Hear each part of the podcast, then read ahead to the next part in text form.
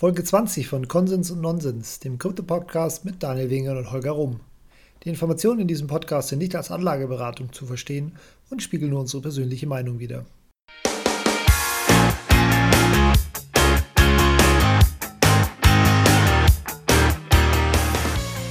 Herzlich willkommen zu Konsens und Nonsens. Hallo Daniel, bist du da? Hallo Holger, ja, ich bin da. Sehr schön. Ja, das, ich höre hör mich jetzt gerade noch relativ fröhlich an, aber eigentlich äh, haben wir heute ein sehr, sehr ernstes Thema. Denn Daniel, ich traue es mich kaum zu sagen, hm. aber ich werde gemobbt. Oh nein. Warte, von mir heute gerade wieder, ne? Sei kein nein, nein. Holger. Der Anführer der Bullies ist kein geringer als dein Podcast-Kollege bei 21, beim 21-Podcast, Markus im Turm. Oh. Was hat er jetzt schon wieder gemacht? genau, warum werde ich gemobbt? Und zwar, ähm, er hat eine Kampagne am Laufen, weil ich keinen eigenen Bitcoin-Node habe. Auf Twitter verbreitet er den Hashtag sei kein Holger, behauptet, ich bin Bitcoiner zweiter Klasse oder überhaupt gar kein echter Bitcoiner. Also No-Shaming, es ist wirklich schlimm, ja. Und darüber wollen wir heute reden. Naja, aber die Behauptung, du bist Bitcoiner zweiter Klasse, stimmt ja sogar. Ja, können wir, können wir genau, können wir, genau das ist nämlich das Thema. Warum, warum sollten man einen Node lau äh, laufen lassen? Warum machen es irgendwie 90 Prozent nicht? Und was bringt der überhaupt? Und äh, das ist heute das Thema. Und da wollen wir mal schauen, welchen Standpunkt du vertrittst und welchen Standpunkt ich vertrete. Mhm. Willst du mal anfangen, was so dein Standpunkt ist, ähm, den mal auf den, den, deinen Standpunkt äh, mal auf den Punkt bringen? du, also das, der ist im Endeffekt äh, relativ leicht erklärt. Äh, ich habe kein Node, weil ich äh, für mich den, ja, also ich sehe da nicht den Nutzen für mich im, im Verhältnis zum, Aufs ähm, ähm, zum Aufwand. Es ist nicht so, dass ich nicht weiß, wie man Node aufsetzt oder dass ich da irgendwie den Markus eins reinwischen will sondern ich sehe einfach nicht das Bedürfnis dafür, einen Node für mich laufen zu lassen. Du nutzt vermutlich genau. auch kein Lightning, oder? Ich benutze auch kein Lightning, also so gut wie kein Lightning, also mal zum Testen oder so, aber ja, das ist das nächste. Ich mache ja kaum Bitcoin-Transaktionen. Also ähm, ich bekomme ab und zu Bitcoin und ich glaube, äh, als ich dieses Jahr die Value of Bitcoin Online-Konferenz bezahlt habe, war das die einzige Bitcoin-Transaktion, die ich dieses Jahr gemacht habe. Also insofern äh, bin ich wahrscheinlich wirklich kein Bitcoiner. Nee, du sagst ja immer, Bitcoin halten ist Bitcoin nutzen. Insofern bin ich ah. doch Bitcoin-Nutzer. Ähm, ja, aber der, wie gesagt, da steht halt der Aufwand, auch der finanzielle Aufwand in keinem Verhältnis für mich zum Nutzen.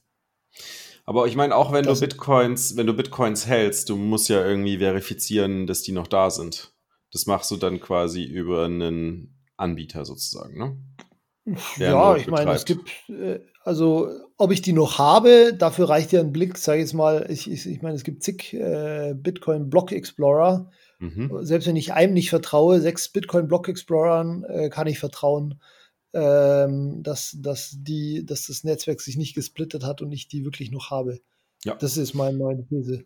Genau, und damit bist du einfach Bitcoin Citizen oder Bitcoin Bürger der zweiten Klasse. Ja, was bedeutet das? Was bedeutet das? Okay, da, da, müssen wir jetzt mal ein bisschen ausholen, aber das geht dann auch gleichzeitig, äh, zahlt dann auch gleichzeitig äh, auf meine Meinung zum Thema Full Node ein. Die ist nämlich, und äh, das wird dich vielleicht auch ein bisschen überraschen, die ist nämlich gar nicht so einfach, dass ich sage, jeder sollte einen Full Node betreiben, sondern ähm, nur diejenigen, die den Full Node auch aktiv nutzen, sollten einen betreiben. Ähm, das, das, das geht jetzt ein bisschen auf diese, dieses zweite Klasse-Thema auch ein. Aber man muss vielleicht nochmal einen Schritt zurückgehen zuerst, um ähm, diese Meinung zu verstehen. Und zwar ist, glaube ich, das Wichtigste erstmal zu verstehen, äh, einen, also ich, ich würde es mal Geltungsbereich von Regeln äh, nennen, ja. Das heißt, um halt ähm, Regeln äh, durchsetzen zu können, brauchen wir einen Geltungsbereich für Regeln. Also quasi sowas wie eine, eine, eine Rechtsnorm oder sowas in die Richtung. Also das, was halt viele auch als Jurisdiktion bekennen, äh, kennen ähm, oder halt als, als auch als Staat, der als Rechtsstaat sozusagen, der einen Rechtsraum bildet, in dem halt ähm, Gesetze ähm, und, und Regeln halt einen Anker finden. So etwas äh, braucht es quasi auch auf digitaler Ebene, um so etwas wie digitales Geld überhaupt zu ermöglichen. Und ähm, das sind halt die Konsens Konsensusregeln, ne? also die Konsensregeln auf Deutsch gesagt.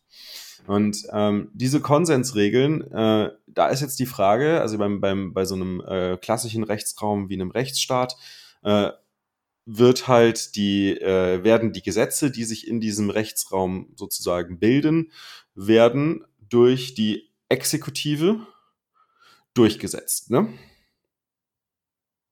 Macht es Sinn soweit, ja. Holger? Ja, ja. ja Gut. Ja. So, die Frage ist halt, wer ist die Exekutive in einem digitalen Rechtsraum wie Bitcoin? Was würdest du sagen? Das ist äh, für mich, ähm, naja, also natürlich die Nodes, ähm, die Nodes verifizieren und ähm, bestimmen die Konsensregeln. Allerdings muss man nee. da natürlich auch unterscheiden. Ich sag Wieso? nein. Ich sag nein. Warum? So, so einfach ist es dann leider also die doch Exekutive, nicht. Die Exekutive führt die Regeln aus. Ja. Oder ähm, sagen wir mal, sie führt sie nicht nur aus, sondern ähm, sie erzwingt sie. Ne? Sie erzwingt sie. Sie erzwingt die ja. Einhaltung der Regeln. Ja. Das sind doch die Notes. Nee. Sondern? sind nämlich nicht einfach die Notes. Weil ich kann ja einfach einen Note aufsetzen, stell den bei mir ins äh, hier, hier in die Wohnung rein und verbinde den mit dem Internet und äh, pack die ganze Bitcoin-Blockchain da drauf, validiere die und ja, jetzt kommt, jetzt, jetzt kommt eine Konsensänderung, der ich nicht zustimme und update meine Note nicht. Interessiert keinen. Ja, das habe ich ja gesagt. Es gibt Unterschiede zwischen den Nodes. Also, das wollte ich ja damit sagen. Also, Was sind die Unterschiede zwischen den Nodes deiner Meinung nach? Ja, im, im Endeffekt, wie viel Gewicht sie im Netzwerk haben. Weil, wenn ich jetzt zum Beispiel Node, mhm. die Nodes bin von großen Exchanges, habe ich wesentlich viel mehr Gewicht als ein Node, der bei dir im Keller steht und von, von mir ist noch nicht mal irgendwie ein äh, oder nur non-listen, äh, ein, ja, ein, nicht mal ein Public Reachable Node ist, zum Beispiel. Das ist eigentlich völlig egal, ob es äh, publicly reachable ist oder nicht. Das, das äh, hat nichts mit der Gewichtung zu tun. Ähm, die Gewichtung kommt eigentlich äh, daher, wie viel ähm, ökonomische Kraft, Durchsetzungskraft quasi hinter dem Node steht. Und ähm, das hängt halt davon ab, für wie viele Bitcoins die Validierung über den Node stattfinden. Und das heißt, habe ich ja. einen Node, wo ich halt 10 Bitcoins drüber validiere, dann habe ich ja. natürlich mit diesem Node eine geringere ähm, Macht äh, oder eine geringere ähm, Durchsetzungsmöglichkeit, als wenn ich einen Node besitze, mit dem ich äh, 100.000 Bitcoins validiere. Richtig, aber ist dann angenommen, ich, ich nutze meinen Coinbase-Node, um jetzt mal den ganz schlimmsten zu nehmen, mhm. ähm, bin ich dann nicht der Bürger erster Klasse und du zweiter Klasse, weil mein Node äh, eine größere Macht hat? Nee, bist du nicht. Äh, ein Bürger erster Klasse ist in, in erster Linie erstmal derjenige, also wenn du jetzt quasi an Rechtsstaat, nehmen wir mal das Beispiel Rechtsstaat. Ja, beim Rechtsstaat ist es ja so, äh, wie entsteht der eigentlich? oder ist eigentlich die Hauptfrage, ist halt, wie entsteht der Rechtsstaat? Und äh, der Rechtsstaat äh, entsteht im Ende ja durch, durch Wahlen, richtig? Das heißt, wir definieren, wer uns im, ähm, in diesem Rechtsstaat vertritt und äh, diesen Rechtsstaat aufrechterhält. Und ähm, das da muss man natürlich jetzt auch wieder vorsichtig sein, weil viele würden jetzt sagen, okay, Wahlen bringen nichts, äh, aber es stimmt nicht ganz. Eine Wahl ist im Endeffekt nachher ein Konsens darüber, ob du mit dem Ergebnis einverstanden bist oder nicht, tut erstmal nichts zur Sache. Ähm, und dass natürlich auch die Art, wie gewählt wird, aktuell zum Beispiel in der Bundesrepublik Deutschland halt nicht wirklich granular genug ist ähm, und hat einzelne äh, Meinungen nicht berücksichtigt, ist ein anderes Thema, aber im Großen und Ganzen entsteht halt durch die Wahlen Konsens darüber, äh, wer den Rechtsstaat sozusagen oder wer uns als, als Individuen, die den Rechtsstaat ausmachen, in der Entscheidungsfindung äh, auf höchster Ebene vertritt. Und ähnlich kann man das auch bei Bitcoin, äh, beim, beim, wenn man den Bitcoin so ein bisschen auch als, äh, also den, den Geltungsbereich Bitcoin auch als Rechtsstaat bezeichnet, dann ist es ja so, dass ich, wenn ich halt äh, am Bitcoin teilnehme, dann mache ich das halt dadurch, indem ich Bitcoins halte in erster Linie. Das ist erstmal so quasi die Grundvoraussetzung, dass ich an diesem Rechtssystem, diesem, diesem virtuellen, digitalen, globalen Rechtssystem teilnehme, mache ich, indem ich halt einen Bitcoin halte. So, und dieser Bitcoin hat eine ökonomische Macht. Ähm, und diese, diese Macht, die ich, die ich durch diesen, durch das Halten des Bitcoins äh, durch das Aufbewahren, durch das Nutzen des Bitcoins erhalte, die muss ich natürlich irgendwie durchsetzen können. Und das Durchsetzen kann ich halt entweder selbst machen, indem ich halt selbst Teil des Netzwerks werde oder halt über einen Vermittler, ähm, also quasi einen, einen Delegierten, könnte man sagen, also einen Vertreter äh, agiere. Und wenn du sagst, ich setze halt mein Recht an dem, äh, ähm, oder ich setze halt die, die, erstmal mein Recht, die Regeln zu kontrollieren, einzuhalten und mitzubestimmen über einen ähm, ähm, ja, einen Dritten sozusagen durch, wie Coinbase, dann ist das wie, als würde ich halt äh, jetzt quasi im Falle der Bundesrepublik Deutschland jemanden wählen, der mein Repräsentant ist, dessen, was ich gerne durchgesetzt haben möchte. Das, wenn man das jetzt ein bisschen runterbricht, nochmal auf das Beispiel Bundesrepublik Deutschland, wäre es halt so, äh, wenn du halt ein Full Node laufen lässt, dann wäre es wie, als würdest du bei der Bundesrepublik Deutschland halt selbst im, ähm, im äh, Bundestag sitzen. Ja, weiß Oder ich im Bundesrat also, sogar wäre wahrscheinlich das bessere Beispiel. Ich finde es eine super Metapher, um das zu veranschaulichen. Übrigens, das Ganze, was wir hier sagen, ich versuche hier das ganze Thema zu Steelmannen, warum man keinen, also ich habe überhaupt nichts gegen Leute, die Notes, oder ich finde es ja extrem wichtig, dass es sehr, sehr viele Notes in dem Netzwerk geht. Es geht ja nur darum, dass wir das jetzt äh, diskutieren, ob es Sinn macht oder nicht. Also diese Metapher äh, mit dem Wählen finde ich sehr, sehr gut. Äh, aber wenn man die weiterführt, könnte man ja sagen, okay, ja, aber was, was habe ich als Einzelner, als Einzelner überhaupt für eine, für eine Macht beim Wählen, wenn es diese Großen gibt, ähm, die ähm, viel mehr Wähl, Wählgewicht haben, weil sie halt einfach der Delegierte für viele Hunderttausende sind. Genau. Also ich meine, man muss natürlich nochmal unterscheiden. Also beim Delegierten hier in dem Fall, wenn wir jetzt sagen, äh, ich habe meine Coins bei Coinbase liegen äh, und äh, nicht nur quasi liegen, sondern ich, vielleicht, ich könnte ja auch sogar sagen, ich nutze, vielleicht Coinbase schlechtes Beispiel. Nehmen wir mal, ähm, nehmen wir doch mal Blockchain.net. Ne? Blockchain.info, ja. Oh, .info. Ist es .info? Ne, Blockchain.info ist der Browser. Blockchain Center.net bin ich.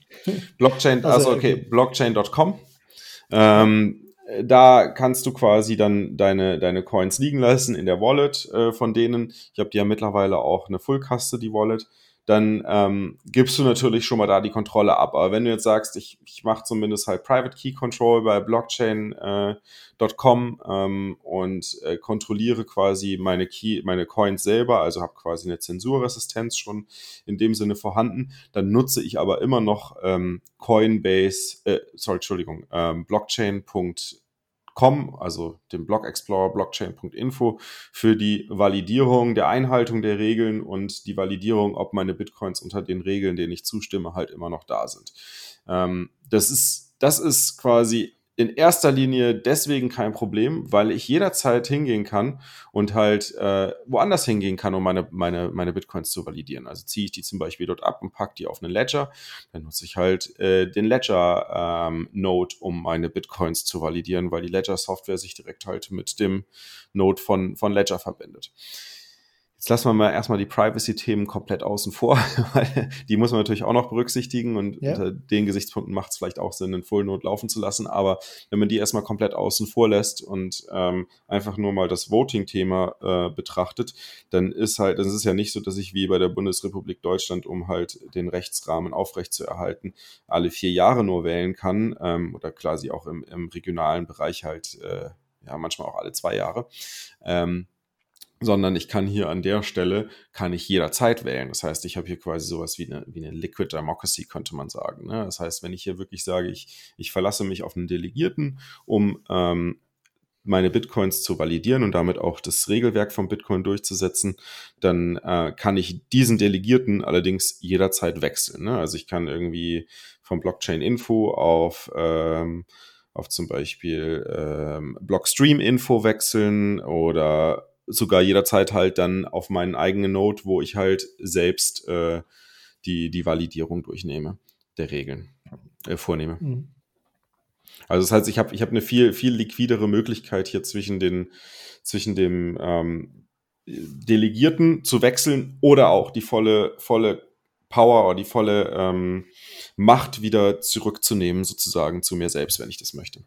Und zu mir selbst zurücknehmen bedeutet, ich setze meinen eigenen Node auf und validiere meine Bitcoins über meinen eigenen Node, weil dann brauche ich halt niemandem zu vertrauen, ähm, dass er die Regeln so durchsetzt, wie ich es haben möchte, beziehungsweise halt äh, äh, auch, auch niemandem vertrauen, dass halt ähm, er nicht Regeländerungen in, in Absprache mit, mit anderen, denen ich vielleicht nicht vertraue, aber die äh, gemeinsam ja, äh, gemeinsames Geschäft machen und im Hintergrund sich auf gewisse äh, Regeländerungen einigen und die gemeinsame ökonomische Power aufbringen können, halt diese Änderungen durchzusetzen, dem kann ich halt damit entgegenwirken, indem ich halt selbst äh, die Entscheidungsmacht äh, sozusagen wieder übernehme. Ja, ich meine, im Endeffekt hatten wir ja ähm, so einen Fall in der Praxis schon. Ich weiß nicht, wer damals noch nicht dabei war. Es gab ja diesen Androhung des User-Activated Softforks in der Block-Size-Debatte, als eigentlich genau das passiert ist, dass die großen Delegierten gesagt haben, doch, wir ziehen jetzt das durch mit der, mit der Block-Size-Erhöhung, aber es ist eine sehr, sehr laute und ähm, ja, inzwischen äh, am Ende auch erfolgreiche ähm, ähm, eigentlich Minderheit an Nodes, also an ökonomischen Nodes gab, die gesagt haben, nee, da machen wir nicht mit. Wenn ihr, wenn ihr da äh, mit diesem Plan durchzieht, dann forken wir weg.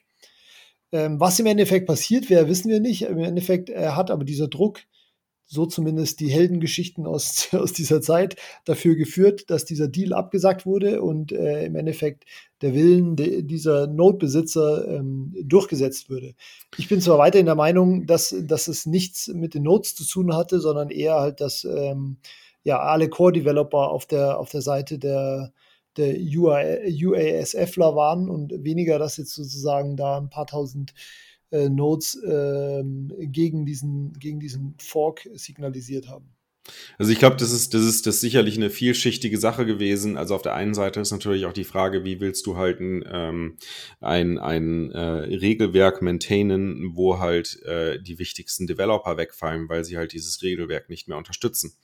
Eben, ähm, genau. Das, das, ist natürlich ein Punkt, wo man sich Gedanken darüber machen muss. Der andere Punkt war sicherlich auch, okay, dass halt äh, Individuen, ähm, die halt eine ökonomische, die halt eine gewisse, nicht gerade geringe ökonomische ähm, Power ähm, oder Macht in diesem äh, Regelwerk innegehalten haben, diese äh, ökonomische Macht halt über ein eigenes Full Node durchgesetzt haben, aber sie hätten sie die Macht natürlich genauso gut über einen Delegierten durchsetzen können, der sagt, ich äh, supporte äh, User Activated Soft Fork und äh, supporte nicht äh, Segwit äh, 2x ähm, und wenn man das, dem hätte man natürlich auch als, als validierenden Node sozusagen verwenden können, ohne dass man äh, einen eigenen Full Node aufsetzen muss und kann trotzdem halt für dieses Konstrukt wählen.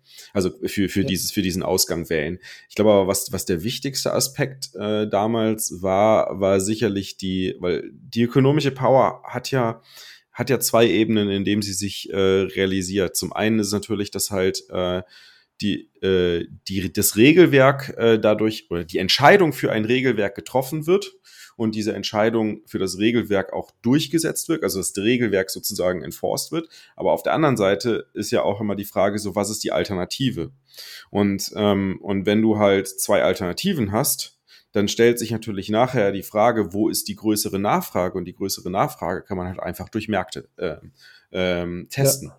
Und äh, ich also ich kann es jetzt nicht mit hundertprozentiger Sicherheit sagen, aber ich würde sagen, dass damals ähm, Segwit 2x aus dem Grund abgesagt, nicht aus dem Grund abgesagt wurde, dass genug, dass nicht genug Nodes geupdatet worden wären von Privatpersonen, sondern eher sich gezeigt hat, dass halt die Futures, die damals, äh, also die IOUs, die damals halt äh, in den Markt gekommen sind, ähm, aufgezeigt haben, dass halt einem Segwit 2x Fork eine deutlich geringere ökonomische Macht zugeschrieben werden würde als Gesamtkonstrukt, also quasi das, das Regelwerk, das Regelwerk uninteressanter, ökonomisch uninteressanter für den Großteil der Menschen äh, gewesen wäre als ähm, halt die Version des User Activated Soft Forks. Also äh, das glaube ich auch. Also das hat viel größeren Einfluss, glaube ich, gehabt als die mhm. ganze. Aber das bringt uns ja wieder zurück. Was hat dann, was haben dann die Notes gebracht?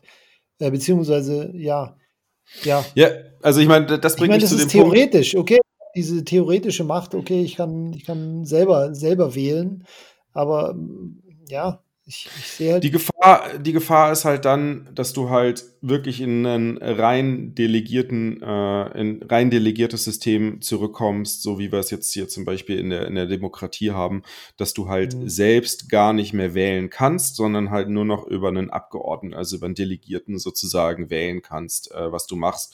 Und wenn dort, dort, dort konzentriert sich halt die Macht von, von vielen Leuten. Das ist eigentlich so die Sorge dahinter, wenn halt ähm, halt die Leute ihre Bitcoins halt nur noch über die Nodes validieren, die von Unternehmen betrieben werden. Ähm, die halt, und die Unternehmen haben natürlich eine, eine Gewinnabsicht. Ähm, und diese Gewinnabsicht äh, ist natürlich auch so konstruiert oder immer äh, der Form vorhanden, dass sie sich maximieren soll. Dann äh, können natürlich diese Unternehmen sich zusammentun und halt äh, Änderungen an den Regeln oder Gesetzesänderungen sozusagen herbeiführen, die zu ihrem Vorteil sind. Und wenn es halt dann weniger Leute gibt, die halt noch ähm, oder die, die sich halt damit beschäftigen, mit den Regeln selbst beschäftigen und mit dem Durchsetzen der Regeln äh, beschäftigen, dann haben wir natürlich die Gefahr, dass dort solche Regeländerungen ähm, naja, irgendwann einfacher möglich sind, sozusagen. Ne? Also ähm, ohne dass jemand was dagegen machen kann, weil du halt nicht mehr auf einfach, äh, auf einmal so einfach hin zu äh, der vollen Durchsetzung oder der vollen ähm, Kontrolle deiner Macht zurückkehren kannst, indem du deinen eigenen Full Node aufsetzt. Ja. Weil du hast, also ich meine, das Wichtige ist halt einfach immer, dass du halt die Möglichkeit hast, zu sagen, ich entziehe einem Delegierten die Macht und nehme sie zurück, sozusagen.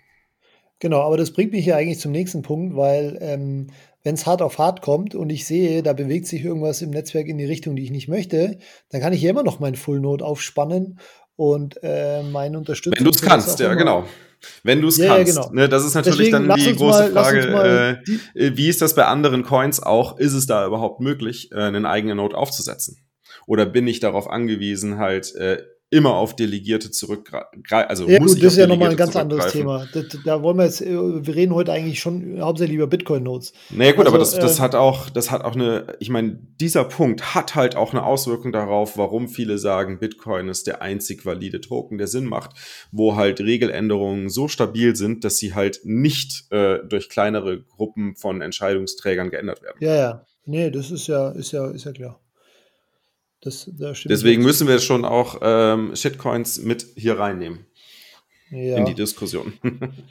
okay, aber dann lassen wir mal den Voting-Aspekt weg. Oder ich meine, ich verstehe den Voting-Aspekt und äh, der, geht, der geht mir auch ein. Und äh, wenn es hart auf hart kommt, dann äh, wäre ich jetzt auch nicht, wäre ich auch nicht abgeneigt, ein Not zu laufen. Aber warum sagt der Markus, ich muss jetzt, ein, muss jetzt ein Laut laufen? Also na klar, aus altruistischen Gründen, um diesem Bitcoin-Netzwerk zu helfen, Absolut. Das ist natürlich, äh, das ist natürlich ein gutes Argument. Weiß ich nicht. Und das, das sehe ich zum Beispiel nicht. Also ich wüsste nicht, wie du dem Bitcoin-Netzwerk ja, hilfst, weil wenn es keiner machen würde, ja doch, weil wenn es keiner machen würde, dann wäre es, dann hätten wir ja das Fall, dass nur noch Unternehmen äh, eins ein Laufen haben. Ja gut, aber dann kann ich ja trotzdem jederzeit hingehen, wenn es möglich ist, einen eigenen Full Node zumindest technisch gesehen aufzunetzen und äh, aufzusetzen und von den von den Hardware-Anforderungen und Connectivity-Anforderungen ja, genau, aber dann, dann, dann müssen halt dann genau, kann ich halt. Aber dann dann reicht es auch, wenn es nur acht Nodes noch weltweit gibt, weil ich kann ja trotzdem die ganze Blockchain darüber, also die Blockchain validieren, ob sie korrekt ist, wenn ich meinen eigenen Node aufsetze. Das heißt, da sehe ich jetzt momentan keinen keinen Mehrwert äh, ob wir, äh, ob es irgendwie 10.000 oder 100.000 Nodes im Netzwerk gibt, äh, aus der Perspektive, dass es dem Netzwerk irgendwie hilft, in der Fall, in der Form, dass halt die Daten besser verteilt werden können. Weil das ist definitiv nicht der Fall. Also wo es im Netzwerk, meines Erachtens, die einzige Situation, wo es im Netzwerk hilft, ist halt, wenn du deinen Node auch wirklich nutzt. Wenn du deinen Node dafür nutzt, um halt Bitcoins, die du erhältst oder die du hältst, senden, für Senden macht es natürlich keinen Sinn, sondern nur wenn du Bitcoins erhältst, ähm, oder aktiv Bitcoins hältst, also hoddelst und das über deinen eigenen Node validierst. In dem Moment enforcest du sozusagen die Regeln des Netzwerks. Immer wenn du, wenn du kontrollierst, sind die noch da, äh, enforcest du sozusagen äh, die Regeln des Netzwerks über deinen Knotenpunkt in diesem Netzwerk. Fürs Senden macht es aus einem ganz anderen, äh, aus einer ganz anderen Perspektive ja, da Sinn. Kommen dann die Privacy-Aspekte äh, da kommt rein. die Privacy können wir gleich noch, genau, können wir gleich noch Genau.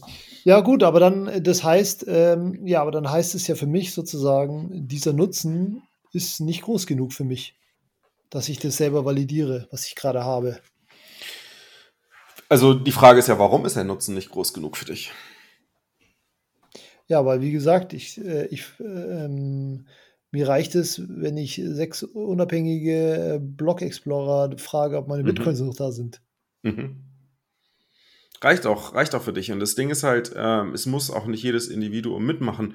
Nur jedes Individuum, was sich jetzt damit beschäftigt, das zu machen, sorgt halt für eine stabilere und solidere ähm, Grundlage im System. Und da muss man natürlich sagen, ja, also da gebe ich dem, ja, aber nicht in dem Sinne, wie jetzt viele sich vorstellen, dass sie halt dabei helfen, dass die, äh, dass die Informationen des Netzwerks besser verbreitet werden und auf mehr, mehreren Computern liegen, ähm, äh, weil 10.000 Computer weltweit sind mehr als genug, äh, um die Informationen äh, für die Ewigkeit festhalten zu können, ähm, sondern halt mehr aus der Perspektive, dass, äh, dass wenn es zu dem Thema kommt, dass halt du die ökonomische Power an dich zurücknehmen möchtest oder es zu Entscheidungssituationen kommt, dass halt genug Leute dazu in der Lage sind, halt diese ökonomische Power halt äh, selbst exekuten zu können.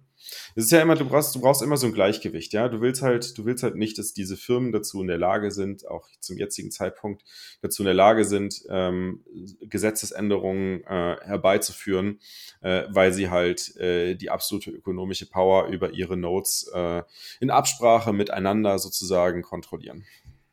Ja, ja. Das ist, das ist der einzige Grund, warum es Sinn macht, ein, ein Node zu betreiben und darüber zusätzlich. Man muss es ja nicht nur darüber machen, also nicht, nicht ausschließlich über den eigenen Node machen, ähm, aber dass du zumindest über deinen Node zusätzlich validierst, damit du halt für den, für den Fall der Falle halt, äh, der, den Fall der Fälle sozusagen vorbereitet bist und vor allem auch automatisch den, den, äh, den Supernodes äh, oder den Delegierten, wie man sie auch mal nennen mag, halt signalisierst, so hey, du hast keine Chance, hier was zu verändern, weil äh, hier sind Zehntausender draußen, ähm, die halt mitbestimmen. Wie die genaue ökonomische Power eines jeden Einzelnen aussieht, das wissen wir natürlich nicht. Ähm, aber das, äh, das, das zeigt sich natürlich dann nachher auch äh, über die Exchange Rate im Vergleich zu den Alternativen, die entstehen. Okay, dann halten wir fest, äh, Markus, wenn du das hörst, wenn es hart auf hart kommt, dann richte ich mir schon ein Note ein und kämpfe mit dir Seite an Seite. Und du fängst jetzt schon mal an zu üben, oder? äh, was mit Note einrichten? Ja. Das sollte nicht so schwierig sein. Ist es okay, auch wirklich dann, nicht. Ist es mit den Tools, ja, ja. die heute zur Verfügung stehen, äh, also gerade mit Raspberry Blitz und äh, auch mit MyNote, ist es natürlich eine super simple Angelegenheit. Gut. Dann lass uns mal den Privacy-Aspekt besprechen, wenn wir Transaktionen versenden. Mhm. Genau, weil äh, im Endeffekt das Argument ist ja, wenn ich äh, meinetwegen meine Bitcoins auf ein Hardware-Wallet habe und zur Exchange schicke oder wohin auch immer, dann weiß meinetwegen Ledger Live oder Ledger äh, über, über die Nutzung der Ledger Live äh, App, äh, welche IP ich hatte, ja, welche genau. IP ich hatte. Im Endeffekt nichts anderes. Ja, und sie wissen halt auch, wie viel Bitcoins du hast. Ja, genau. Sie können meine IP verknüpfen, mit wie viel IP, äh, mit wie viel Dinger ich jetzt habe. Und ja, natürlich dein Verhalten, wann du was empfangen hast, wann du was gesendet hast. Ähm, also ja, genau. aber alles immer nur in, in Verbindung mit der IP, richtig? Richtig, genau. Also die wissen jetzt nicht unbedingt, äh, wer du als Individuum bist oder welche weiteren Richtig. Aspekte deiner Identität genau, zu dieser und alle, äh, IP Genau, gehören. und alle meine Verhaltensweisen sind ja sowieso äh, öffentlich, weil sie in der Blockchain sind.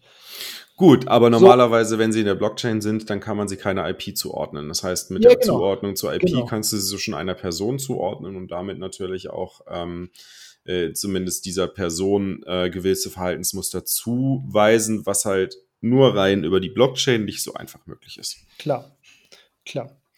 Ähm, Genauso wie so, wenn ich jetzt hingehe ich kein, Dafür brauche ich ja kein Node. Dafür brauche ich nee. ja keine eigene Node, weil ich brauche, kann ja einfach VPN anmachen und äh, fertig ist. Oder wenn nee, ich ganz nee, äh, paranoid bin, kann ich ja noch. VPN Tor, ändert ja nichts. Ja, das ist aber scheißegal, ob jetzt die IP-Adresse oder eine andere IP-Adresse über VPN oder über Tor kommst, weil äh, du jedes Mal, wenn du Ledger Live aufmachst, dann werden ja alle verfügbaren Adressen, die du hast, über eine IP-Adresse, ob die jetzt äh, mit, mit VPN geschildet ist oder über Tor geschildet ist, aber sie kommen alle von einem Absender, werden die ganzen Adressen an, äh, oder ich weiß es gar nicht, sogar vielleicht sogar die, äh, die Extended Public Keys äh, an den Ledger Node gesendet. Und damit okay, also weiß der, jedes der einzelne Male Ledger Node, was ja. alles zu dir gehört. Und das nicht okay, nur also Bitcoin, also sondern die, alles an Coins. Wenn ich die Blockchain sehe, sehe ich halt nur die einzelnen Adressen, aber ich weiß nicht, welche Adressen gehören zusammen. Genau. Ledger weiß, diese IP hat diese ganzen Adressen zusammen. Okay. Genau. Also abgesehen davon, dass Ledger selber sagt, dass sie natürlich keine IPs speichern und so weiter, aber wir wollen ja niemandem vertrauen. Ja, und selbst wenn es nicht die IP ist, dann ist es halt irgendwie auch der zeitliche Zusammenhang, wann die Daten abgefragt werden. Ne? Hast du halt innerhalb von einer Sekunde Abfrage von folgenden Daten, die aus zumindest einer IP-Range kommen äh, oder aus einer Gegend, dann da, da entstehen halt einfach Muster. Und äh, diese Muster, die werden auch gespeichert. Ja. Glaubst du? Nee, weil es Glaub muss ja auch. Wie willst du, wie willst du es sonst machen? Diese Informationen wie? werden definitiv gespeichert. Weiß ich nicht. Also die brauchen sie halt im Moment, aber die können sie ja danach direkt wieder wegschmeißen. Wenn sie das machen, ja. Musst du denen halt vertrauen, ja, ja das stimmt schon. Ja, das sei, ich muss, ich muss denen vertrauen. Und klar, das ist ein Privacy-Aspekt, der ist unverkennbar. Ähm, ja, ich, also da kommt es halt dann noch wieder auf Aufwand Nutzen ob ich wirklich äh, den Nutzen, also ob ich mir wirklich, ähm, ja, ich meine, eine IP, darüber kommen sie ja, ne, die, die wissen, ich bin im Großraum München und äh, oder wenn ich ein VPN bin, wissen sie noch nicht mal das, aber ähm, ich meine, sie wissen ja, sie wissen ja trotzdem nichts außer halt die IP und die gehören zusammen. Genau. Klar, es ist ein kleiner äh, Privacy-Nachteil oder je nachdem, wie, wie, wie sehr man auf Privacy bedacht ist, kann es natürlich auch ein großer sein. Aber ähm, du weißt also zumindest, mal, für mich wie reich eine, ein Individuum ist. Ja, genau, genau, genau. Aber weißt du, ich kann auch in die Bitcoin Richlist reinschauen, äh, wer wie viel Bitcoins hat. Da habe ich äh, eine Information weniger, mit der ich aber auch nichts anfangen kann, weil die können ja auch nicht einfach meine IP dann bei meinem, äh, bei meinem äh, Internet Service Provider anfragen, wer da dahinter steckt. Das stimmt, genau. Und ja, du weißt nicht, genau. ob die, ob das, ob da mehrere Adressen zu einer Person gehören äh, oder ja. dass, dass äh, eine Adresse von mehreren Personen verwaltet wird. Oder dass da die Coins ja. von mehreren Personen liegen. Deswegen ist natürlich Bitcoin Richlist immer so ein bisschen schwierig als Grundlage zu verwenden, um zu definieren, wer, viel, wer wie viel hat oder wie, wie die Bitcoins verteilt sind. Genau. Ja, also der Privacy-Aspekt definitiv äh, sehe ich ein, aber da hat ja jeder seine eigenen Vorlieben und ähm, ich meine. Es gibt natürlich noch einen Zensuraspekt. Ne? Also äh, theoretisch könnte natürlich, wenn du jetzt Ledger verwendest ja. und eine Transaktion initiierst, äh, die signierst und die an den Ledger-Server sendest, damit der Ledger-Server das halt über den Ledger-Node published ins Netzwerk hinein, dann besteht natürlich da die Gefahr, dass Ledger sagen kann, so hey, äh, alle IP-Adressen aus dem Bereich XY äh, äh, werden irgendwie geblockt, ähm, deren Transaktionen werden wir nicht mehr publishen äh, oder sie sagen halt ähm, oder bekommen sogar vielleicht staatliche Auflagen darüber dass halt äh, VPN-Transaktionen, die über ein VPN, ähm, äh, sie über ein VPN empfangen, nicht mehr publishen dürfen. Äh, also da kann natürlich äh, einiges zumindest an Zensur in der Theorie ähm, stattfinden. In der Praxis habe ich es bisher jetzt noch nicht gehört, dass es passiert ist, äh, aber zumindest theoretisch könnte es passieren. Theoretisch könnte das passieren, ja. Praktisch wäre natürlich dann die Ledger-Brand kaputt und ähm, genau. würde auch nicht mal viel bringen, weil ich kann ja trotzdem die Transaktion dann über andere Wege broadcasten an das Netzwerk. Ja, für Amateure natürlich nicht so einfach, ja, ja, aber nee, nee. Für, für geübte ja. Menschen ist es natürlich dann kein Thema, klar. Ja, ja, genau. Okay. Und da muss man natürlich sagen, großes Shoutout an, ähm, an Shift Crypto die Schweizer Firma, äh, die die Bitbox herstellt, äh, nämlich mit der Bitquox Software, kann man sich ganz einfach mit seinem eigenen Node connecten. Die haben natürlich auch standardmäßig halt ihre Node, den sie anbieten für, für die Amateurnutzer, um halt schnell loslegen zu können. Aber wenn du deinen eigenen Node hast, dann kannst du einfach äh, das Interface äh, mit deinem eigenen Node connecten und darüber die Validierung und auch die. Ja, das ist eigentlich schon krass. Das, also kann man das bei Ledger gar nicht machen, zum Beispiel. Nee, bei Ledger und Treasure geht das gar nicht. Das ist, das ist eigentlich schon ziemlich, äh, mhm. ziemlich krass. Ja. Der, ich meine, klar, man kann natürlich auch noch eine Nummer weitergehen, wie die Jungs hier aus München äh, von, von Crypto ja. Advanced das machen, dass du die, sogar die Hardware-Wallet noch selbst baust, dann das Interface äh, Open Source selbst hostest ähm, und dann äh, auch noch direkt ein, ein Full Node im Hintergrund hast, äh, worüber du halt äh, die Blockchain nicht nur validieren, sondern auch natürlich die ganzen Transaktionen äh, im Multisignature-Verfahren ja. publizieren kannst und das Interface funktioniert dann nicht nur mit der selbstgebauten Hardware-Wallet, sondern eigentlich mit jeder beliebigen Hardware-Wallet, ob per USB oder, oder AirGap mit QR-Codes oder per Bluetooth. Also es ist schon, was die gemacht haben, ist schon echt richtig krass. Ja, ja, ich meine, ja, es ist halt immer ein Abwägen zwischen Security, Privacy und Bequemlichkeit. Mhm. Und äh, da für jeden Tierchen sein Bläsierchen. Ja, genau. Ich glaube, es ist nur einfach wichtig, ähm, und das ist, das ist vermutlich auch der Gedanke, den, den Markus äh, mit äh, im Hintergrund schwingen lässt, wenn, wenn er dich öffentlich denunziert dafür, dass du keinen Fullnot laufen lässt, äh, ist halt einfach der, dass halt, wenn es nicht genug Leute machen und regelmäßig üben, ähm, also quasi die Macht ausüben regelmäßig und nicht mehr wissen, wie man seine eigene Macht ausübt, dann hast du halt im Falle des Falles halt äh, nicht genug Leute, die halt aufstehen und Nein sagen können. Ja. Ne? Also Nein sagen können. Ja. Ja, nee, ich, ich verstehe. Ich, ich, es ist ja gut, ich bin ja auch froh, dass es äh, viele Notes gibt und so weiter. Nur, und ich, er macht es ja auch halbwegs im Spaß, aber natürlich möchte er natürlich mich dazu zu, zu überreden, einen Note laufen zu lassen. Aber ja, also, ich meine, bei mir ist es halt auch noch, ich versuche halt irgendwie nahe an irgendwie im Otto-Normalverbraucher dran zu bleiben. Und ich möchte halt verstehen, warum.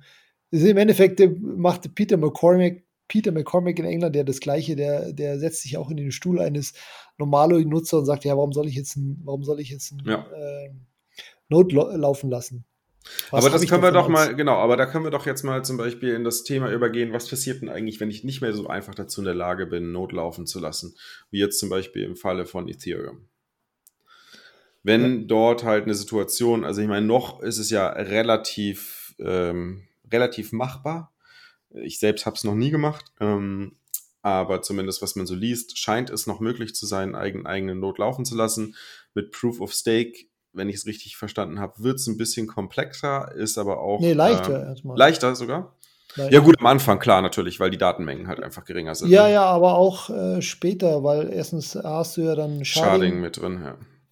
Ja. Genau. Gut, Sharding bringt noch ganz andere Probleme mit sich, aber ähm, ja. äh, bleiben, wir, bleiben wir erstmal bei dem Gedanken, dass halt die ganze Blockchain sozusagen auf allen Nodes drauf ist, äh, ohne dass ja. sie geschadet, also ohne dass, also Sharding heißt ja im Endeffekt nur, dass die Blockchain in Stücke aufgeteilt wird und nicht jeder die volle Blockchain, sondern nur ein Teil der Blockchain sozusagen auf seinem Node speichert. Ähm, zumindest ganz grob gesagt die Details sind ja. natürlich immer komplexer. Ähm, aber wenn wir da mal jetzt von, den, von dem Fall ausgehen, ganze Blockchain auf dem Node gespeichert, was ja die meisten äh, ähm, Tokens, Coins, ähm, Blockchains machen, dann äh, stellt sich natürlich dann immer die Frage, wie, wie leicht ist es, äh, seinen eigenen Node aufzuziehen und oder inwieweit bist du halt bei der Blockchain oder bei dem Coin halt schon einem Szenario, dass halt äh, nur hochspezialisierte Unternehmen das machen können und du dich auf die verlassen musst und diese hochspezialisierten Unternehmen sich halt mit den Entwicklern gut verstehen und absprechen können und halt äh, Änderungen im, im, in den Konsensregeln sozusagen ähm, herbeiführen und auch dann implementieren können, ohne dass halt Individuen, die die ähm, die Wahl haben, dagegen Nein zu sagen. Weil ich meine, du kannst, hast dann halt nur noch diese ökonomische Power, die halt besteht, dass du sagst, ich verkaufe den Coin. Wenn es aber halt keinen Fork gibt, wo du halt sagen kannst, es bleibt, bleiben die alten Konsensusregeln bestehen und es gibt halt äh, nur, die, nur die, die Version mit den neuen Konsensusregeln und die alten Konsensusregeln, es gibt gar keinen Node, der, die mehr betreibt, dann hast du auch gar keine Möglichkeit, dahin zu gehen. Also quasi Nein zu sagen. Und das ist ja eigentlich das Wichtige, dass du halt, dass, dass du eine, eine Möglichkeit hast, äh, das alte Netzwerk beizubehalten, wenn genug Leute Nein sagen können und diese, diese, diese, dieses, diese Möglichkeit, Nein zu sagen, halt auch direkt ohne Mittelsmann exekuten können. Ja, also für mich, ähm, ich habe nichts dagegen und äh, da werde ich natürlich jetzt Aufschreie von Bitcoinern ernten, wenn äh, Ethereum irgendwann so weit ist, dass nur noch 10.000 Unternehmen äh, Nodes laufen haben.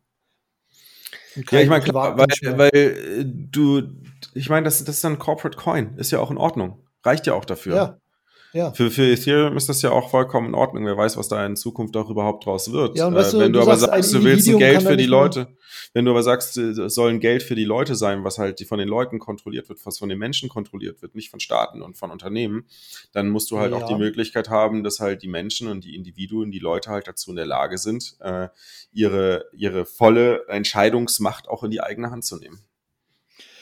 Ja, stimme ich dir zu. Ähm, nur für mich sind halt Unternehmen sind für mich auch Individuen. Und es ist ja nicht so, dass ähm, alle, alle großen Unternehmen dann auf einer Seite sind. Auch da wird es unterschiedliche Meinungen geben und auch da be- besteht die Chance, dass du sagst, okay, die, die wollen das nicht und dann äh, entscheidet auch dort die ökonomische Mehrheit, wie es auch beim Bitcoin-Fork im Endeffekt Genau, passieren die wird. Stakeholder und die ökonomische Ja. Mehrheit und die Stakeholder, also quasi die Inhaber des Unternehmens, die haben natürlich äh, gewisse Interessen und vor allem ist es halt nur eine kleine Menge. Es ist halt so die Entscheidungsfindung. In dem Fall be- bedeutet ja nicht, dass irgendwie alle die alle Kunden von dem Unternehmen und alle Mitarbeiter von dem Unternehmen äh, und äh, alle äh, alle zusammen quasi die Entscheidung treffen, sondern die Entscheidung wird getroffen von wenigen Menschen, die die äh, höchste ähm, ökonomische Ja. Power in dem Unternehmen haben, also die Anteile an dem Unternehmen haben. Ja, genau, aber trotzdem gibt es dann halt zehntausende Unternehmen und äh, das ist dann schon für mich auch äh, genug. die alle das gleiche Ziel haben, Gewinnmaximierung und wenn es halt eine Änderung Ja, gibt, die halt den. Unternehmen, ja, aber trotzdem, wenn es eine Möglichkeit gibt, in dem alle Unternehmen profitieren können, aber das Individuum nicht, ähm, Ja, dann kann sowas sich durch, kann sich sowas durchsetzen und das ist ja genau das, was verhindert werden soll bei Bitcoin. Ja, das, ja, okay. Aber das halte ich für ehrlich gesagt, dass, dass es irgendwas gibt, was alle Unternehmen toll finden, kann ich mir nicht vorstellen, weil dafür sind auch die Interessen der Unternehmen zu unterschiedlich. Also nehmen wir nur mal einfach äh, 2x an, Segwit 2x. Eine, eine, eine Verdoppelung des Blockspaces wäre tatsächlich für alle Unternehmen Vorteil, vom Vorteil gewesen, weil sie halt weniger Ressourcen aufbringen müssen, um halt andere Technologien zu implementieren und mit weniger Ressourcen halt mehr Gewinne rausziehen können. Ja, also du weißt ja, dass ich Big Blocker wäre. Also ich hätte es auch gut für gut gefunden. Insofern wäre ich als Individuum. Aber gut, das lassen, lassen wir das mal. Lassen wir das Gut, mal. aber es macht halt, genau, aber du, das, der Nachteil für Individuum ist halt, es macht es fürs Individuum schwieriger, halt seine ökonomische Rechte direkt ohne, Ja. also direkt anstatt indirekt durchzusetzen, also quasi ohne einen, einen, ähm, Ja. einen. Ja, aber in dem Fall waren es ja auch, weiß ich nicht, irgendwie fünf, sechs, sieben oder zehn Unternehmen. Das ist natürlich schon noch sehr, sehr zentralisiert, die dann die Entscheidung getroffen haben. Wir Genau. reden ja hier wirklich von der Zukunft, wo es viel, viel mehr äh, Nodes einfach, weil jede Firma, die muss dann halt irgendwie ihren Node laufen lassen. Wenn sie Muss nicht, also ich meine, ja, Guck gut, dir bei Ethereum an, dann- wie viel da über, Ja, okay. ähm, über wie heißt, wie heißt Nodes Service? ja. Infura Nodes läuft, ja, genau. Das ist ja dann wiederum ein Node-Dienstleister für Unternehmen. Ähm, Stimmt, und wenn ja. die ganzen Kunden, also da haben die Kunden wahrscheinlich auch nicht mehr so viel zu sagen, wenn Infura sagt, äh, irgendwie ein- eine, eine Änderung am Protokoll ist für uns Ja, und für unsere. Kunden vorteilhaft, äh, dann entscheiden wir das jetzt. Weil ich meine, es gibt schätze, auch für auch Unternehmen keine andere, es gibt auch für die Unternehmen gar keine andere Möglichkeit, zu einem anderen Anbieter zu gehen, weil was, was ist die äh, Alternative für Infura? Äh, gibt's schon, gibt's schon. Aber ja, eine eigene natürlich der aufsetzen, ja. Nee, nee, gibt auch andere Anbieter. Und ich glaube, dass Infura auch unterschiedliche Versionen anbietet. Also ob das jetzt Geth Nodes ist oder Parity Nodes oder sonst irgendwas. Und dann vielleicht auch unterschiedliche Versionen, wenn es dann mal dazu kommt. Also ich glaube meine, nicht, die dass die da Partei alten- ergreifen wollen. Aber klar, Genau. das ist natürlich ein zentralisierter weiß- Anbieter. Du sagst halt, du sagst halt, ich glaube nicht, dass sie das machen werden und da stimme ich dir voll und ganz zu, aber allein, dass die Möglichkeit besteht, dass sie Ja, ja. machen können, das ist halt das Ja. Risiko und das möchtest du Schon auf klar. jeden Fall vermeiden, wenn du Geld für die Menschen machst. Ja, Wenn du halt ein Nee, aber wir wissen ja beide, globales, dass. stabiles System äh, suchst, was halt von Menschen und nicht von Unternehmen oder Staaten kontrolliert wird. Ja. Nee, aber deswegen, wir wissen ja auch beide, dass Ethereum ganz andere äh, Ansprüche hat und äh, dass ähm, die haben zwar auch verschiedene Ansichten bei den Entwicklern, aber im Endeffekt ähm, haben die da irgendwie das meiste Sagen und ähm, da ist es nicht so wie bei den bei den verschiedenen Anspruchsgruppen bei Bitcoin. Mhm. Ähm, das ist schon mehr zentralisiert auf die Entwickler, ganz klar. Jetzt haben wir aber noch ein Thema, weswegen Node betreiben zusätzlich Sinn macht. Mal abgesehen Ja. von ähm, des durch, dem Durchsetzen der, der Macht ohne Delegierten und der Privacy. Also sagen wir mal, der, der Gedanke ist ja, wenn du halt ein, und da kommen wir vielleicht noch mal ein bisschen drauf, bevor wir jetzt das Thema abschließen und zum letzten Thema übergehen, noch mal so ein bisschen Revue passieren lassen zu dem, was du gesagt hast, warum bist du nur Bürger zweiter Klasse? Ähm, und äh, der Gedanke ist ja halt, du bist halt Bürger dritter Klasse, wenn du zwar Bitcoins besitzt, sie aber von jemand anderem aufbewahren lässt.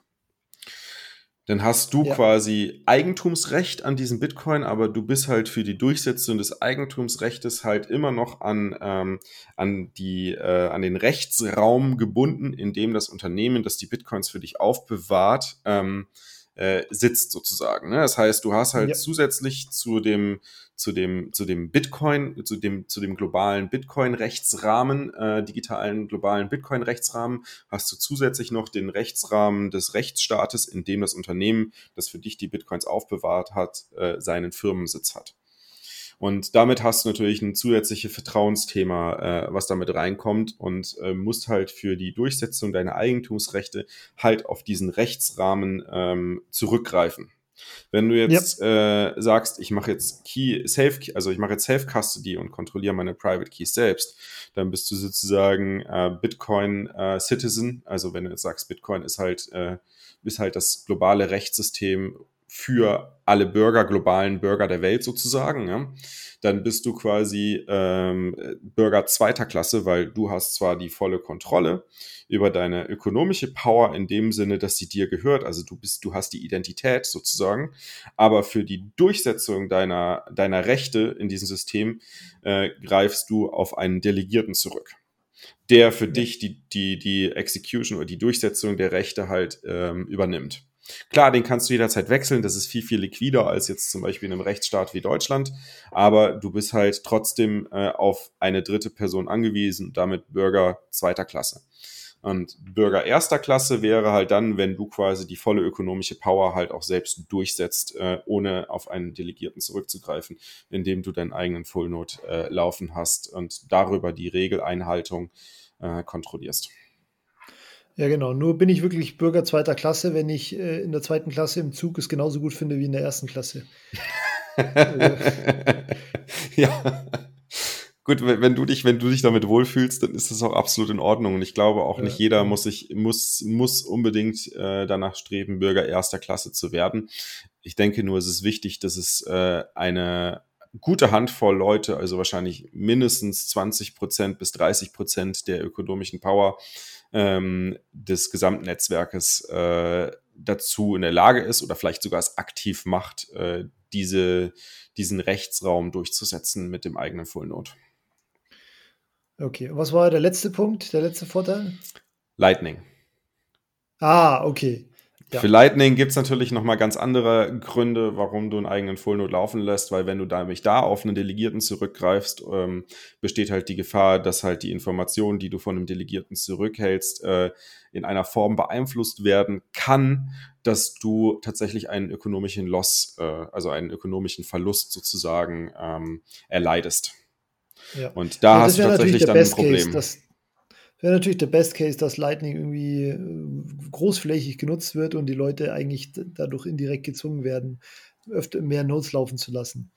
Ich meine, bei Lightning ist es natürlich auch so, du kannst halt auf einen Delegierten zurückgreifen, nur ähm, wenn der natürlich die Möglichkeit sieht, äh, äh, sagen wir, du hast sogar einen Channel mit einem Delegierten und der sieht halt die Möglichkeit darin, halt einen, einen deutlichen ökonomischen Mehrwert für sich rauszuziehen, indem er dir äh, falsche Informationen über den aktuellen State der Blockchain, also zum Beispiel nicht die Information darüber gibt, dass er äh, einen Channel ähm, äh, also eine neue Transaktion publiziert hat, die halt einen Channel auflöst, ähm, äh, dann kannst du natürlich darunter leiden.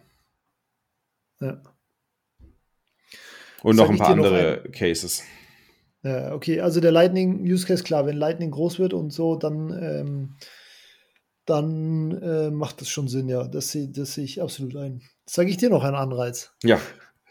Der vielleicht für mich sogar, ja, der könnte vielleicht sogar ein zum Thema werden. Und zwar finde ich es halt ähm, äh, praktisch äh, mit einem eigenen Node äh, die Blockchain zu queryen, also Abfragen zu stellen und zu schauen, irgendwelche Auswertungen oder Daten zu machen, weil das wahrscheinlich tausendmal schneller geht, als wenn ich irgendwie eine API von irgendeinem Anbieter nutze. Aber da bin mm. ich, da, da bin ich im Spezialfall. Das glaube ich nicht mal unbedingt, weil äh, du musst ja, also wenn du, wenn du einen Anbieter wie zum Beispiel ähm, BlockCypher verwendest, äh, nee, wie heißen sie? Ähm, doch, BlockCypher, ne? Es gibt viele, gibt viele. Cypher-Node, na, wie auch immer. Äh, wenn, wenn du auf jeden Fall einen Anbieter verwendest, dann ist es normalerweise so, dass die, dass die Informationen da bereits in einer viel schnelleren Datenbank äh, indexiert sind und damit als, natürlich der Zugriff auf die Informationen vorhanden sind, als wenn du den eigenen Fullnode laufen lässt. Also ich meine, wenn du einen eigenen Fullnode laufst, dann brauchst du natürlich noch einen Indizi äh, Indexierungsservice obendrauf, wie zum Beispiel äh, Electrum-X. Ja, das ist ja auch okay. so ein Indexierungsservice. Ja, ähm, ja, jetzt also, hätte es mich fast gehabt, aber jetzt dann lasse ich dann doch keinen Notlauf. Nee. Das, also aus dem Grund würde ich jetzt dir nicht empfehlen, den Notlaufen zu lassen. Ja, okay. Aber wenn du sagst, du möchtest halt bei der Darstellung der Informationen äh, sagen, dass die Informationen wirklich von dir validiert sind und du nicht auf den ja, Dritten ja, zurückgreifst und äh, dem Dritten auch noch vertraut werden muss, dass die Daten korrekt sind, sondern dass man nur dir vertrauen muss, dass die Daten korrekt sind, dann äh, würde es tatsächlich Sinn machen, eigene Not laufen zu lassen. Ja. Ah, übrigens, Shoutout zu MC, der gestern beim Twitter-Hack äh, seinen Link zu seinem Mempool gepostet hat und man direkt sehen konnte, wie viel der Scammer in Bitcoin gerade in Mempool schon eingesammelt hatte. Hast du es gesehen? Nice. Ja, ich, ich, war, ich war gestern Abend leider den ganzen Tag mit Freunden also, unterwegs. Es war, es war wie im Krieg. Als ich, als ich äh, nach Hause gekommen bin, ein bisschen overwhelmed von den ganzen Nachrichten. Ähm, aber äh, ja, geile Aktion. Ich habe die Aktion dann auch im Nachhinein gelesen. Nicht sofort, aber im Nachhinein, beziehungsweise morgen, glaube ich sogar. Okay, brauchen wir noch ein Fazit, Daniel. Also, ja. Markus, erstmal Fazit. Markus, lass mich in Ruhe. Ich, ich, kann nicht mehr. Ich will nicht mehr. So, lassen wir das mal raus. Also, ich, ich würde mal sagen, mit, mit dem, was du ja gesagt hast und alles, was du zu, ähm, zu Full Notes gesagt hast, bin ich bis auf ähm, naja, mit einem, naja, eigentlich alles, was du nachher zurückgenommen hast, äh, dadurch äh, würde ich sagen, haben wir hier einen Konsens. Es sei denn, du sagst irgendwas von den Punkten, die, die ich jetzt, ähm, weil ich habe dich jetzt in der, in der, Diskussion nicht einschreiten hören, aber es hört sich so an vom Fazit her, als hätten wir hier einen Konsens, oder? Nee, ja, ist es ja auch. Es ist halt einfach, ähm, ja, jeder hat andere Vorstellungen für Kosten-Nutzen und äh, im Endeffekt sind wir da auseinander. Also du hast einen Node wahrscheinlich laufen lassen, oder? Ja, klar. Ja, ich habe ich hab tatsächlich auch sogar zwei Nodes laufen lassen. Einen, äh, ja, um genau. den mit äh, meinem äh, ähm, mit meiner Bitbox zu verwenden, der Bitbox, äh, ähm, der Bitbox, Bitbox App und äh, dann habe ich natürlich noch einen, einen MyNode und noch einen Raspberry Blitz Node, also sogar eigentlich drei Nodes laufen. Ähm, und Raspberry ja. Blitz und MyNode ist eigentlich hauptsächlich nur für und wie viel Zeit verwendest du, um zu sehen, ob sie, wie viel Zeit verwendest du, um zu sehen, ob sie alle äh, up to date sind und noch laufen und sonst was? Ich schaue einmal, einmal die Woche rein, ob es Updates gibt. Bei MyNote sind die Updates ja relativ einfach einzuspielen. Das ist ein Knopfdruck. Also MyNote ist natürlich wirklich, sagen wir, wenn du sagst, du möchtest gar keine Zeit mit dem Node-Management verwenden, dann ist natürlich MyNote äh, the place to go. Also das Ding ist innerhalb von zwei Stunden eingerichtet und die Maintenance äh, liegt bei einer halben Stunde, pro Woche, nicht mal. Ach, zehn, fünf Minuten pro Woche. Mhm. Das muss ich schon sagen. Bei, bei Raspberry Blitz ist es noch ein bisschen komplizierter, aber auch da wird es nach und nach immer einfacher. Und es gibt ja auch noch weitere ähm, Anbieter für, für Node-Software, die, die kommen auch mit, mit coolen Interfaces, äh, mit automatischen Updates. Also das wird da auch eine, eine viel breitere, breiteres Ökosystem an Auswahl haben äh, und damit natürlich auch den Trust äh, nochmal deutlich verringern. Weil du hast natürlich bei den Anbietern auch immer noch mal ein Trust-Thema, wenn du nicht alles selbst als Programmierer validieren kannst. Gut, dann ähm, haben wir einen Konsens. ich denke ja. Ich denke ja. Das heißt, das heißt hätten, wir uns vielleicht noch, hätten wir vielleicht noch einen militanteren äh, Node-Prediger äh, reinnehmen sollen. Markus vielleicht beim nächsten Mal. ja, genau. Markus, bitte ähm, kommentiere auf Twitter, was der Daniel, wo er zu soft mit mir war. Gut. Oder ähm, komm in ähm, unsere Telegram-Gruppe. Konsens Nonsens. Ich glaube, da war er schon mal drin, ist wieder rausgegangen. Ja, stimmt. War ihm zu viel Iota. Ähm, ja, ja, ja. Gut, äh, Holger, es hat wieder sehr viel Spaß gemacht. Äh, ich glaube, wir sollten jetzt mal wieder öfters einen Podcast aufnehmen. So, kriegen wir, glaube ich, hin, ne? Nächste haben wir schon geplant. Haben wir schon geplant, genau. Dass wir nicht mehr irgendwie anderthalb Monate vergehen, dass ein bisschen neue Folge kommt. Okay, dann dir schönen Tag und Danke dir auch. Ciao, ciao. Bis zum nächsten Mal.